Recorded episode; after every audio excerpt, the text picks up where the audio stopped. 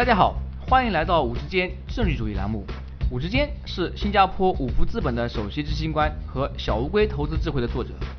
五之间证据主义旨在和大家分享基于证据主义的各种研究、书本和信息。这些信息主要覆盖经济、商业、金融和投资领域。在本节目中，我们不会讨论任何五福资本的投资产品信息。所有嘉宾的意见都是他们的个人意见，和五福资本无关。如果您有任何问题或者建议，请联系我们的微信公众号“五之间政治主义”或者微信号 “w o o d s f o r d”。各位听众朋友，大家好，欢迎来到“五之间政治主义”栏目。今天我的嘉宾是中欧国际工商学院金融学副教授于芳先生。于教授在芝加哥大学取得金融学博士学位，曾在明尼苏达大学商学院任教。在加盟中欧之前，他曾担任巴克莱全球投资管理公司研究员。为国际股票基金开发量化投资策略。目前，于教授在中欧执教 MBA 的公司金融课程和在职金融 MBA 的量化投资课程。于教授的主要研究领域集中在实证公司金融学和行为金融学。他的论文发表于《金融经济期刊》《金融与量化分析期刊》等国际学术刊物。他曾获中国国际金融2013年会最佳论文奖、全美华人金融协会2013年会公司金融类最佳论文奖、2010中欧优秀教学奖。二零一四中欧优秀研究奖及新京报中国青年经济学人奖。今天我们要讨论的话题是为什么有些投资者会倾向价值投资，而另外一些投资者则倾向成长投资？有哪些因素会影响投资者的风格偏好？于教授您好，欢迎来到我们的节目。可以，直接你好，嗯，很高兴到这里来。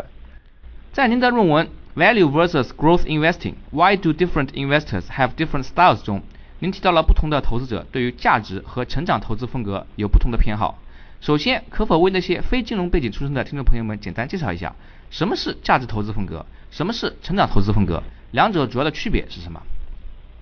可以，好的。那么，价值投资和成长投资呢？呃，可能是这个投资界里面最主要的风格的区分之一。那么，如果你去很多养老金啊，或者是 Morningstar 这些网站，那么或者 Fidelity，他们都会有这个。基金的这个，比如说股票的价值或者成长的区别，那么这里面最主要的区别呢是就是就是价格对于价值之间的这个比例是多少。那么对于价值投资来说呢，投资人往往是想要找就是价格相对于内在价值来说偏低的那类股票。那么最常用的比例呢是叫叫 P/E ratio，就是价格对盈利的这个比例。那么比如说一个公司。它一年，比如说能每股挣十块钱作为盈利，那么现在它的股价是一百块钱，在这种情况下，它的 P/E ratio 就是价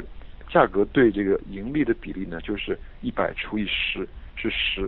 那么如果这公司的价格越高，它的如果盈利是固定的话，那么这公司的这个呃这个 P/E ratio 就越来越高。那么价值投资的投资人呢，往往是喜欢找这个 P/E ratio 比较低的股票。那么他们认为，就是当你的价格越低，那么跟内在内在的价值越接近的时候，你越有可能在这个投资当中获得超额收益。而成长型股票的这个投资呢，往往是看，呃，不是那么看重于这个 P/E ratio，所以他们可以买这个 P/E ratio 很高的公司，但是他们看重的呢是这个公司本身增长，比如说它的这个销售额是不是增长的很快，它的盈利是不是很快，或者是它的这个。呃，在行业里面，这投入的研发费用是不是高？那么比较典型的是这些现在互联网高科技的公司。那么这些公司的特点是，往往收益不是很大，但是他们成长性很高。所以如果你用 P/E ratio 的这个指标来看这些公司呢，啊，他们在价值投资的范畴内不是特别好，但是成长型投资，呃，会很喜欢这样的公司。啊，所以总结一下呢，是价值投资更喜欢价格相对于内在价值比较低的公司。而成长型呢，更看重这个公司呃各方面的这个增长的速度。那么在这里呢啊，帮助我们的听众朋友们更好的理解刚刚您啊给他们介绍的这个区别啊。价值投资者呢，让人感觉好像是那些挑便宜货的，不管是用市盈率 P/E 或者是市净率 P/B 啊来衡量一公司的量化的这个价值，他们呢都会去选那些估值比较便宜的公司。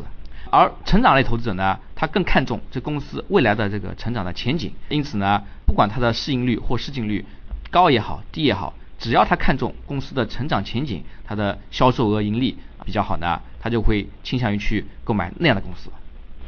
是的。我们说到价值投资啊，绕不过的一个最有名的人物就是巴菲特。由于美国投资传奇巴菲特的大力宣传，价值投资在全世界吸引了成千上万的粉丝。每年的伯克希尔哈萨维公司股东年会，都有好几万人从全世界各地飞去美国的奥马哈参加。在金融学术领域，有很多研究指出，价值投资能够给投资者带来更好的投资回报，即所谓的价值溢价。这种更好的投资回报，在全世界很多国家中的股市都存在。这是否意味着价值投资比成长投资更好？是不是大家都应该努力学习价值投资方法，争取成为像巴菲特那样的股神？呃，这个其实全世界只有一个巴菲特，然后这个我们也很难说啊，我们要能够训练出一千个巴菲特出来。那么这些年确实是那个巴菲特的这个股东年会，呃，越来越受大家关注，每年都有很多很多中国人在那奥马哈出现。其实现在某种意义上来说。这个这些奥马哈更像是一个大的 party，那么很多人去那里，也许不一定能从巴菲特身上学到太多东西，但是其实可以有机会碰到别的同行的人，那么其实可以社交啊。那么有的公司还把自己员工的这个奖励，年度员工奖励作为啊，非你去这个巴菲特的股东年会作为一个激励。但是呢，其实成长投资或者是价值投资谁更好，呃，其实没有定论，就不一定是价值投资一定会比成长投资。呃，做得更好，就像打乒乓球，你是你是直拍还是横拍，呃，比如说哪种更好？那么最后可能还是看就是你个人的这个呃这个技术，或者是最后有多深。就每种风格都可以产生收益很高的这个管理者，或者是收益很低的，就都可能有胜利的或者失败的人。包括金融领域里面，刚才我们说到这个价值溢价，很多学者认为呢，这个价值溢价其实是对应的。价值股可能对应着背后的风险更大，这个其实还没有定论，到底这个价值溢价是风是由于风险造成的，还是什么别的原因？其实答案是不一定，就是这个有的时候你看到很成功的人，他其实投资在一些高成长的公司，得到很好的收益，那么这个也是有的。那巴菲特巴菲特自己也错过很多非常好的这个 IT 公司，呃，所以这个这个其实没有定论。更广的一点角度来说，其实这个。成长性投资，就那你问那些投资的人，他们也认为自己是选了便宜的股票，只不过他们用来这个衡量股票的价值标准不一样，就是他们现在有些一些模型嘛，比如说这个，比如说 PEG 模型，那么就是把这个股票的这个增长放在里面，然后做做作为用用来对这个公司进行估值，所以可以说这两类投资者都是想找便宜货，只不过成长型的这个投资人呢，他更。看重背后的成长，而且把成长，呃，放进他进对进公司进公司进行估值的一部分。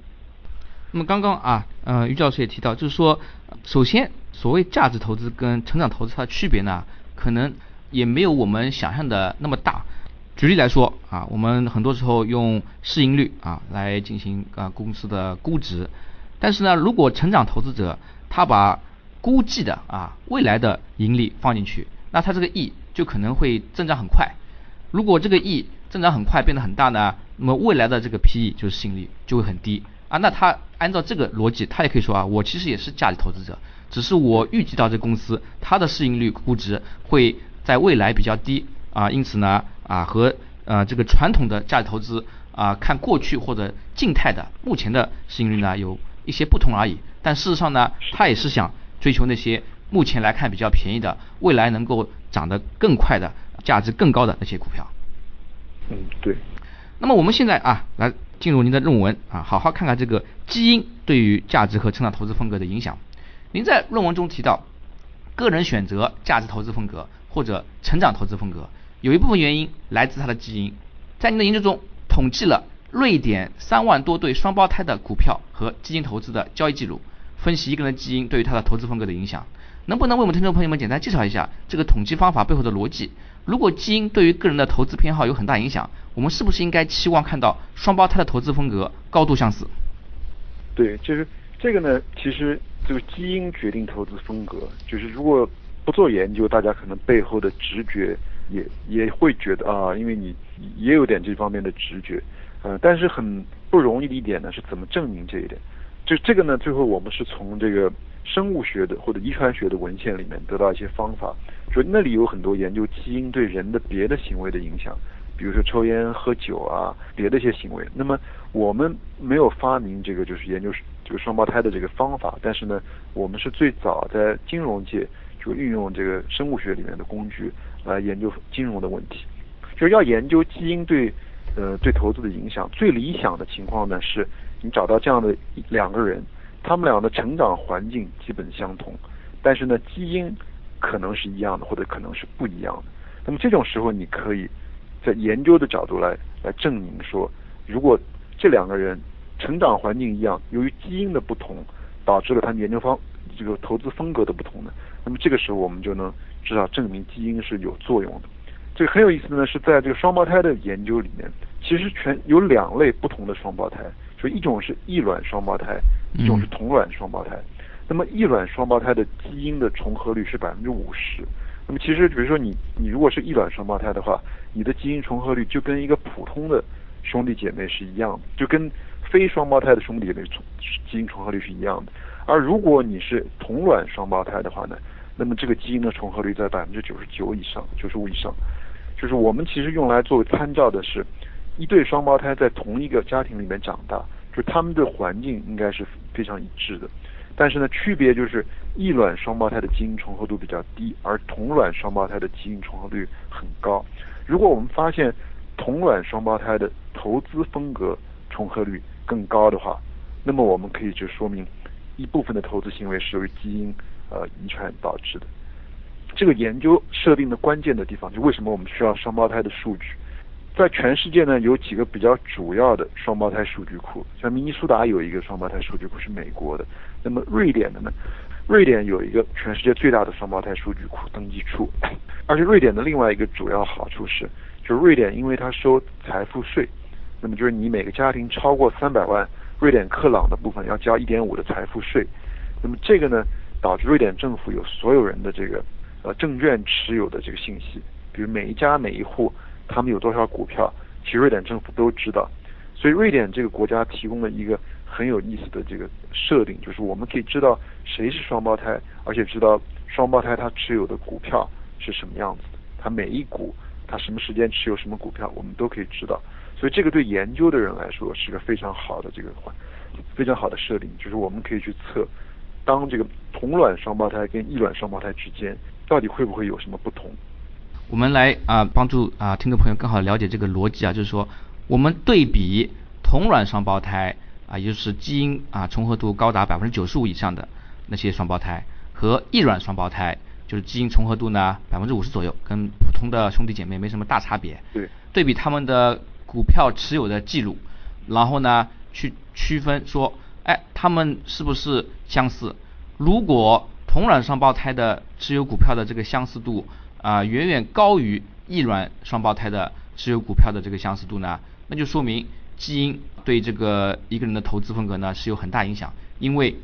在异卵双胞胎中，他们基因不同，因此持有的股票也不同；而同卵双胞胎呢，基因高度相似，因此可能持有的股票风格啊要比异卵双胞胎高出很多，是不是可以这么理解？对对对，对。而且生物学里面呢，它有专门的一个叫 ACE ACE 模型，它专门可以把这个就是。基因里面，就是就是你的这个研究的这个结果，能看看有多少比例是由于基因造成的，呃，多少比例是由于环境啊什么的造成的。所以就是我们在呃这个测试里面，可以用这个生物学的模型，呃，来来就是在不同的用不同的指标来测，呃，到底有多少就是投资风格的投资风格里有多少部分是由基因影响的。您在论文中提到，最后您的发现是一个投资者的投资风格选择。大约有百分之二十六到百分之四十左右由基因决定，能否为我们听众朋友们解释一下这个结果？这里的百分之二十六到百分之四十意味着什么？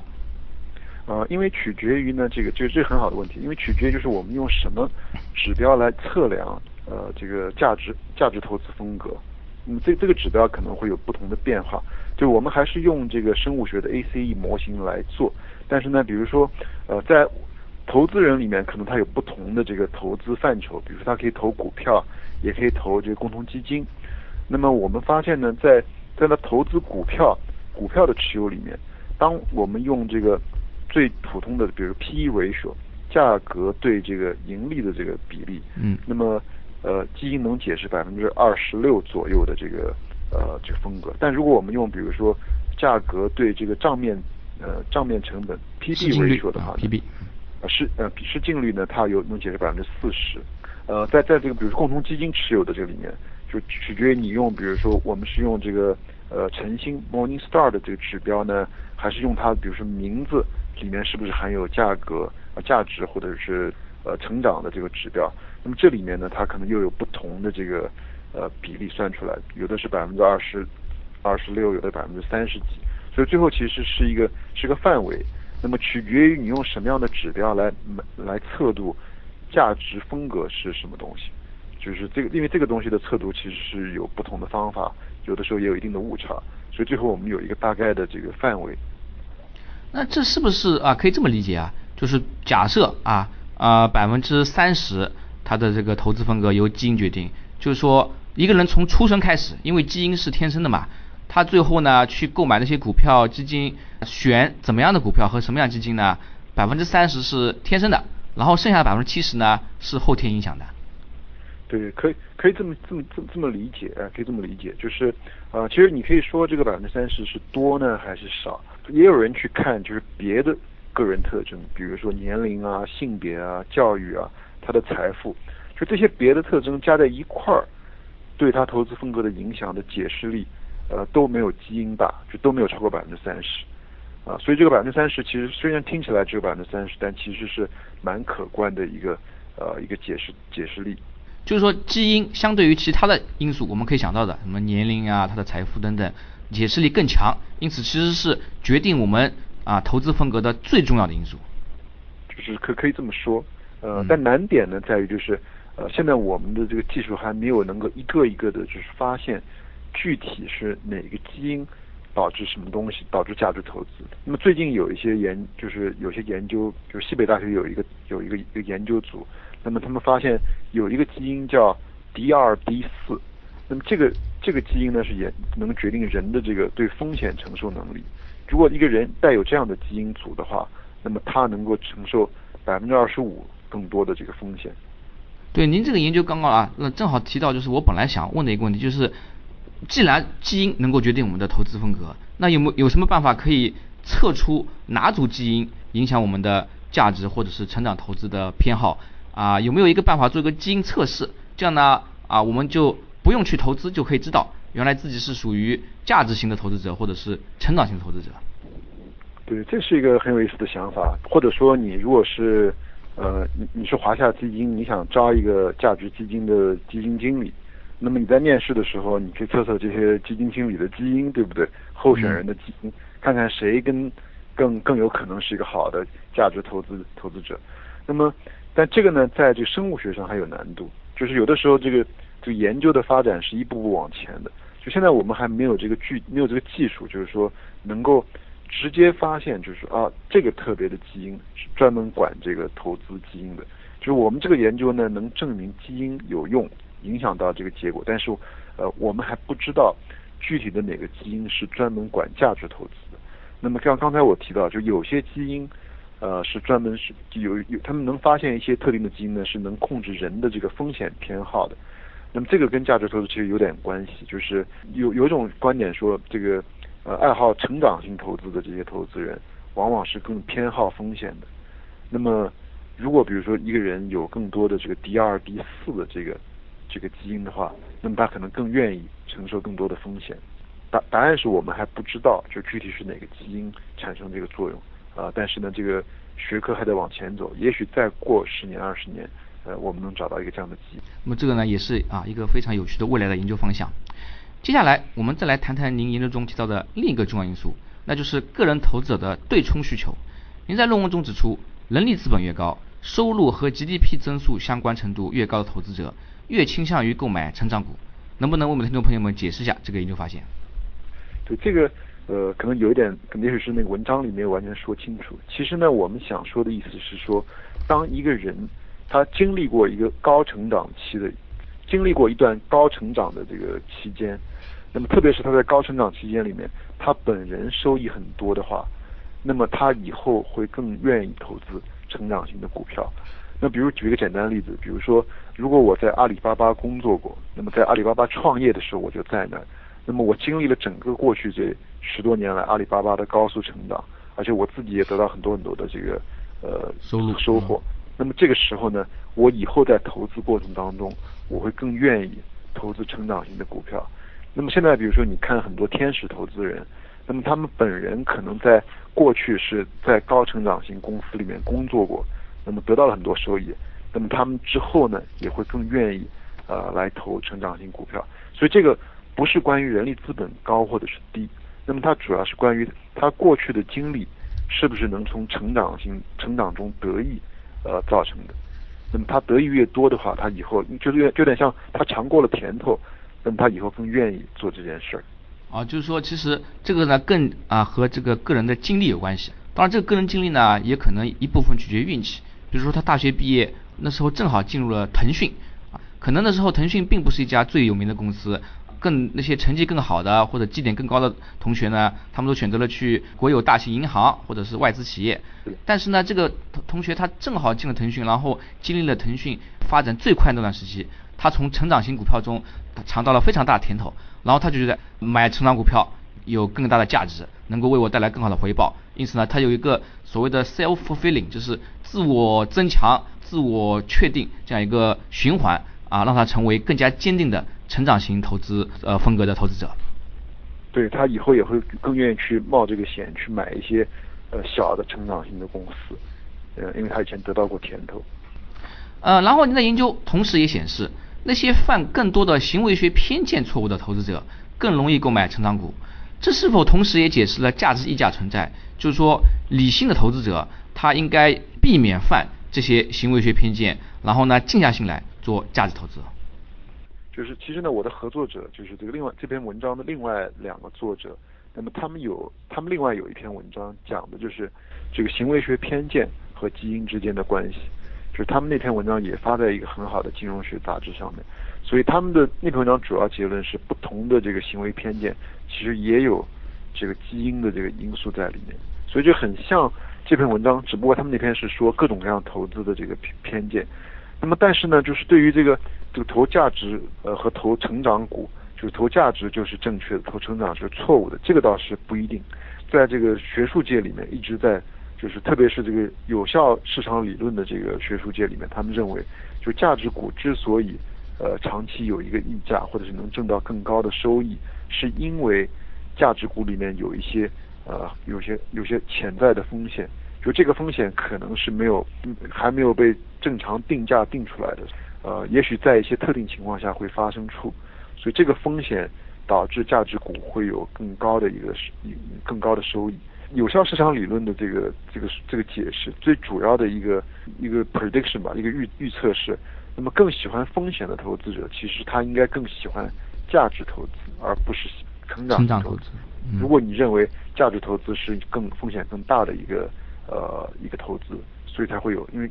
基本的理论是金融里面是高风险高收益。那么如果这东西高收益的话，它是不是就一定是高风险？你至少有效市场理论的人这么觉得的。所以我觉得我们这篇文章另外一个贡献呢，是想就到底价值投资产生的这个收益是由于，比如说一部分人把这个价值股定价定的太低了，是一个错误呢，还是说这些东西是是一个正常的定价，只不过价值股风险更高？所以从行为金融学的理论说，那么就是更保守的投资者可能会愿意喜欢价值价值股，而从这有效市场理论的这个学说来说呢，是更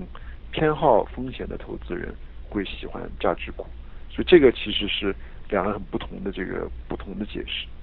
您刚刚提到啊啊，您的呃论文合作者他们的另外一个研究发现，就是我们比较常见的那些行为学偏见和基因也有关系。啊，那比如说像呃过度自信 （overconfidence） 或者是损失厌恶啊 （loss aversion），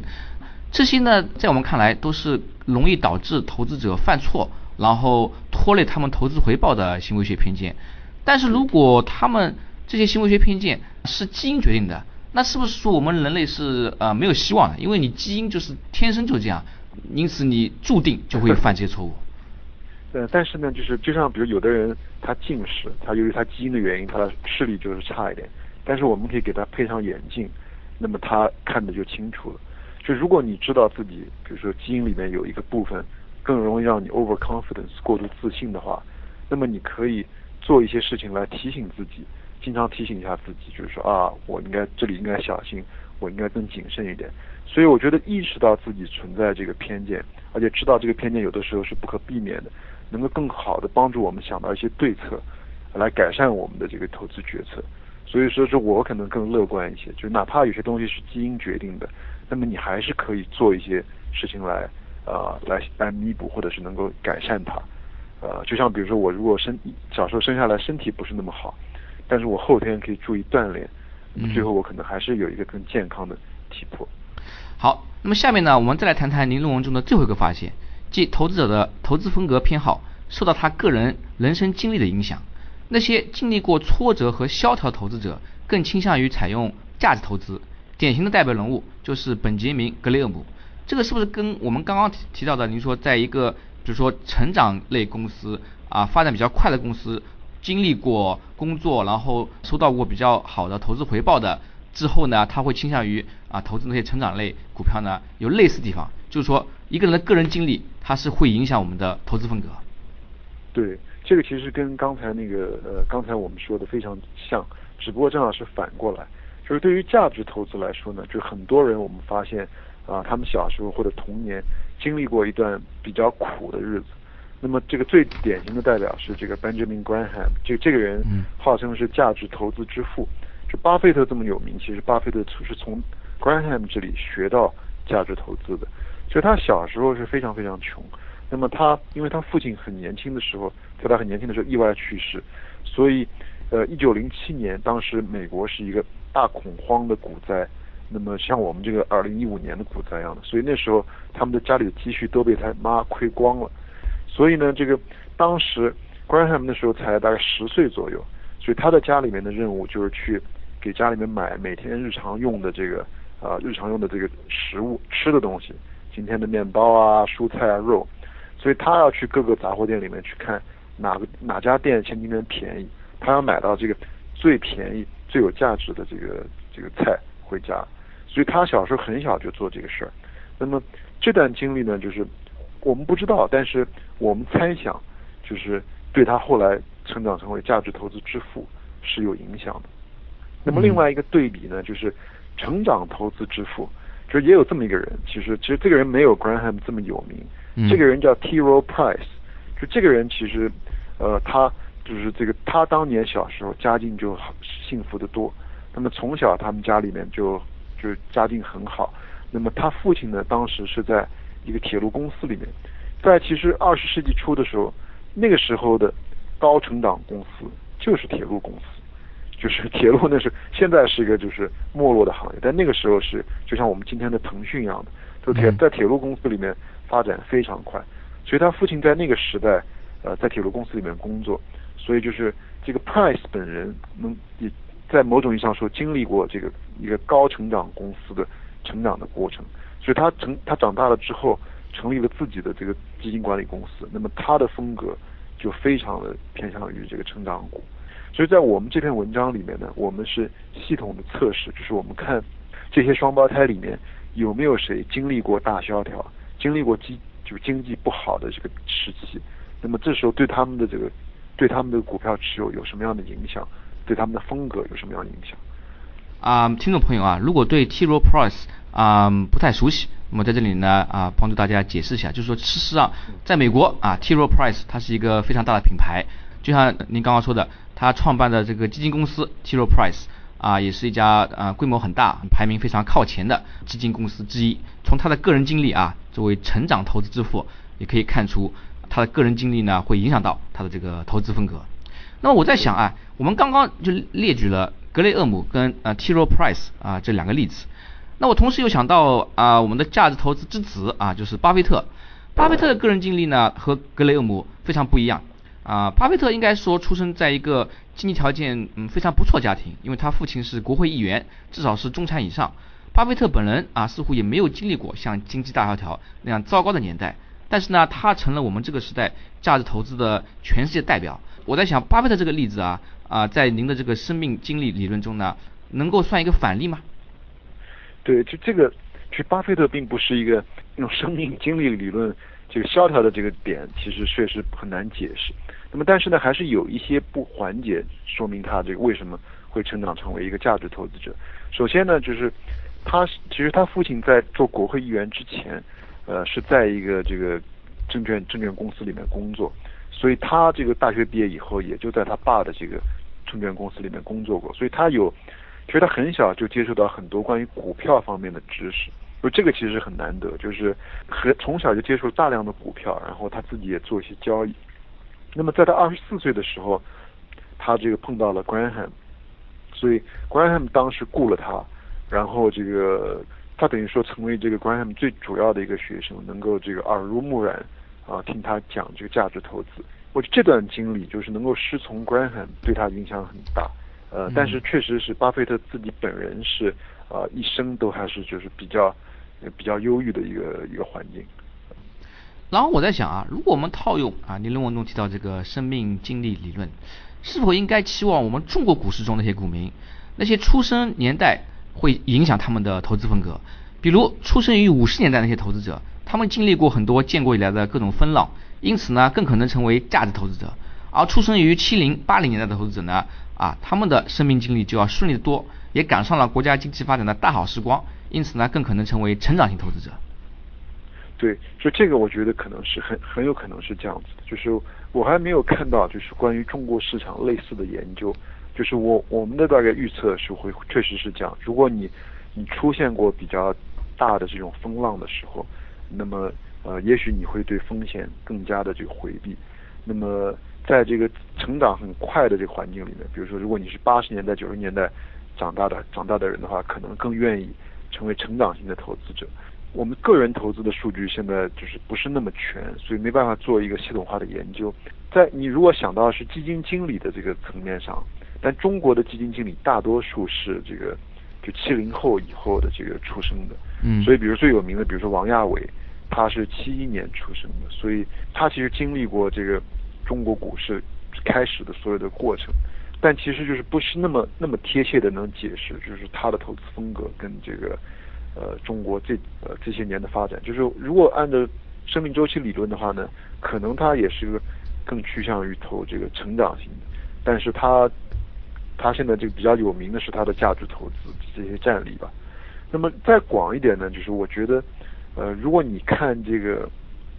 年纪比较大的人，六十岁七十岁的人，这些人往往不是基金经理。就是在这个市面上，但很多人是当前的这个 CEO，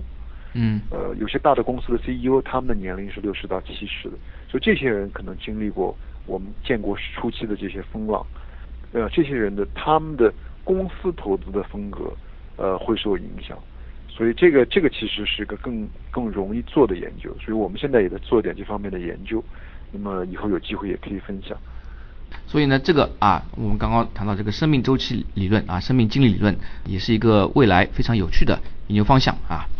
刚刚呢，我们详细的分析了几个对于投资者风格偏好有影响因素啊，很多听众朋友呢一定感到学到了不少新知识。我相信广大听众朋友们比较感兴趣的一个问题是，作为一个投资者，我应该怎么做？是应该选择价值投资，或者成长投资，或者是承认自己一无所知，老老实实做一个被动的指数投资者？我们投资者应该如何借鉴您的研究，提高自己的投资水平和回报？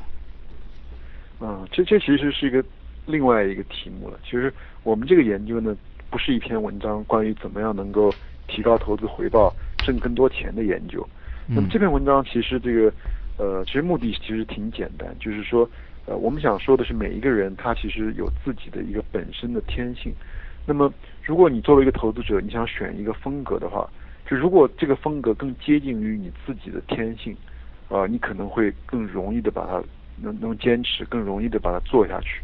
如果这东西跟你的天性是相反的话呢，呃，那可能就是会更困难。呃，但是怎么样能够就学会投资，到底怎么样能够变成巴菲特？其实我们这个说不上什么。其实我我倒是同意你的推荐，就很多时候大多数投资者，大多数听众们，呃，还是做一个被动投资者。如果你买一个这个。呃，买个指数基金可能是呃更更适合大多数人的一个一个选择。那么当然了，在我看来啊，我们有很多啊对炒股呀、买基金感兴趣的投资者，他也肯肯定很感兴趣啊，说哎，我是想走价值投资或者成长投资啊，不管你选哪一个啊，选怎么样的风格，首先还是要提高自己知识，把这些概念搞懂了啊。那么在没有把这些概念知识搞懂之前呢，还是老老实实选那些低成本的啊指数基金。那么这样至少呢，你可以获得市场平均回报啊，不至于吃太大亏。但是呢，等到你啊知识丰富以后啊，有了更多的经验。再去开始啊，慢慢扩大自己的这个主动投资的范围，炒股票呀、选基金呀等等，循序渐进啊，先学会走路，再跑步呢，可能是啊更好的一个嗯提高自己投资水平跟回报的一个方法啊。对，我同意。由于我们今天的时间有限啊，我们的谈话呢就到此为止。在节目最后，您还有什么建议或者想法，想和我们听众朋友们分享一下？其实我我呃我很喜欢呃。之间写的书跟写在网上写的这些这些文章，所以我我一直都都都觉得很很好。那么这个这个 podcast 本身也是一个非常有意思的题目，就是我觉得呃希望之间能够坚持继续做下去，希望以后能有更多的听众啊更多的交流。谢谢收听之间政治主义频道。如果您有任何问题或者建议，请联系我们的微信公众号“五之间政治主义”或者我们的微信号。W O O D S F O R D，祝您有美好的一天。